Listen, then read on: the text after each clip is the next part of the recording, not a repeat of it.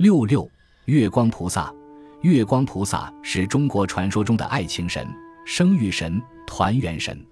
月光菩萨分为土月光菩萨和阳月光菩萨。土月光菩萨是中国老百姓喜闻乐见的，是中国人自己造出来的有中国味道的中国菩萨。阳月光菩萨则是佛教里的正宗的菩萨，还没有完全中国化，还不被中国老百姓所熟知，是舶来品。先说土月光菩萨，这是中国人自己造出来的菩萨。是为了满足中国老百姓的精神和物质的需要而造出来的。月亮同太阳相对，俗称太阴。月光菩萨又称月娘、月姑、月光娘娘、太阴星主、月宫娘娘、月光仙子等。月光菩萨是情感神，也是物质神，它有多元用途，老百姓很喜欢它。月光菩萨其实就是月亮，月亮和太阳一样。一直陪伴着人们，是人们的好伙伴、好朋友、好证人。一到晚间，人们面对着或圆或缺、或明或暗的月亮，往往遐思无限、浮想联翩。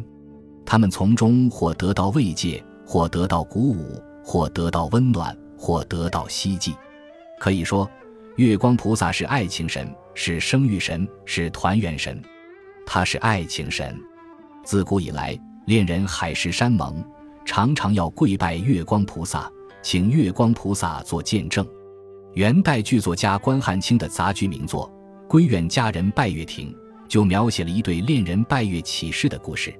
话说在战乱中，王尚书的女儿王瑞兰同落魄书生蒋世龙意外相遇，遂结伴而行。在流亡过程中，这对青年男女产生了爱情，就自作主张结为夫妻。后来。王尚书发现了他们已结为连理，但以门不当户不对为由，而强行拆散了这对恩爱夫妻。夜间，王瑞兰在庭院中面对皎洁的明月，祈求月神保佑自己与丈夫重新团聚，声泪俱下，愿天下真心相爱的夫妇永不分离。随后，王尚书给王瑞兰重新介绍了新科状元，王瑞兰不同意，新科状元也不同意。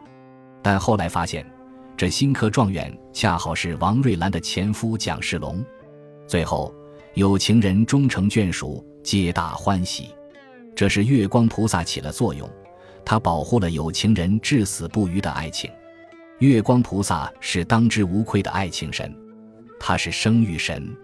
远古人们总结经验，发现了一个似乎是规律性的东西：月亮由圆到缺，二十八天是一个周期。女人发现。月经也是二十八天为一个周期，因此，他们误认为女性的月经同月亮的运行有关系。因之，为了多子，古人就在女性的月经期行房事，这是很不科学的做法。同时，月亮的月圆月缺，使古人想起了孕妇腹部的膨大缩小。由此，为了孕妇的安全、小儿的幸福，人们常常礼拜月神。月亮又称为主宰生育的生育神，它是团圆神。中秋节是月亮最大最原始的节日，每年阴历八月十五日，人们都要过中秋节。中秋节就是团圆节，其有父归宁者，是日必返夫家，曰团圆节也。此时家家要吃月饼，赏圆月。宋代大诗人苏轼曾作词《水调歌头·明月几时有》。词前小序：丙辰中秋，欢饮达旦，大醉作此篇。兼怀子由。词曰：明月几时有？把酒问青天。不知天上宫阙，今夕是何年？我欲乘风归去，又恐琼楼玉宇，高处不胜寒。起舞弄清影，何似在人间？转朱阁，低绮户，照无眠。不应有恨。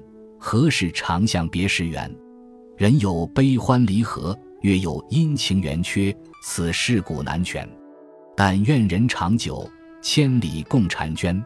这首脍炙人口的中秋词，作于宋神宗熙宁九年（一千零七十六年），即丙辰年的中秋节，为作者最后抒情、怀念弟弟苏辙之作。作者采用浪漫主义的手法，把月宫和人间相对比。把现实与想象相联系，表达了对人生跌宕起伏的乐观态度，以及对未来生活的美好向往。苏轼以月亮起兴，借此表达自己的思想情感，这足以说明月亮是团圆神。提起月神，就不能不提起嫦娥；提起嫦娥，就不能不提起嫦娥奔月的故事。嫦娥原名恒娥，是大羿、后羿的妻子。据西汉刘安著《淮南子·览明训》，亦请不死之药与西王母，恒娥妾以奔月，怅然有丧，无以续之。高诱著《恒娥羿妻》，亦请不死药于西王母，未及服食之，恒娥道食之，得仙，奔入月中为月经也。这个故事是说。后羿和他的妻子嫦娥原本都是天神，后被贬到人间受苦。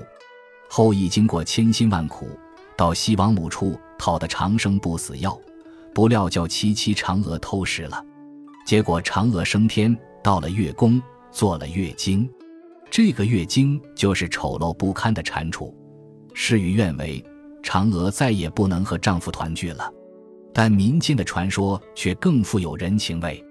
大体是说，嫦娥到了月宫，深感高处不胜寒，十分孤单，很为自己的行为懊悔，极想见到久别的丈夫。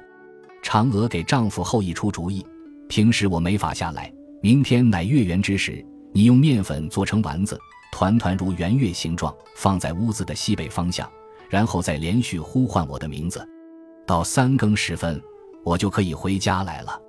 第二天晚上。后羿按照嫦娥所言，一一照办。三更时分，果然见妻子从皓月中下凡，两人团圆。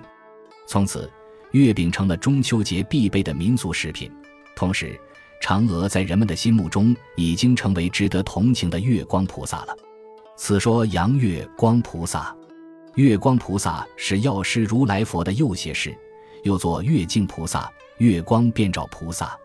梵语为月光菩萨摩诃萨，月光菩萨的出处众说不一。药师经书记载，过去是电光如来时期，印度有位医王，育有二子，名日照、月照，父子三人发心愿力乐众生。后来，印度医王成了药师佛，日照和月照分别成为日光菩萨和月光菩萨，即药师佛的左右胁侍。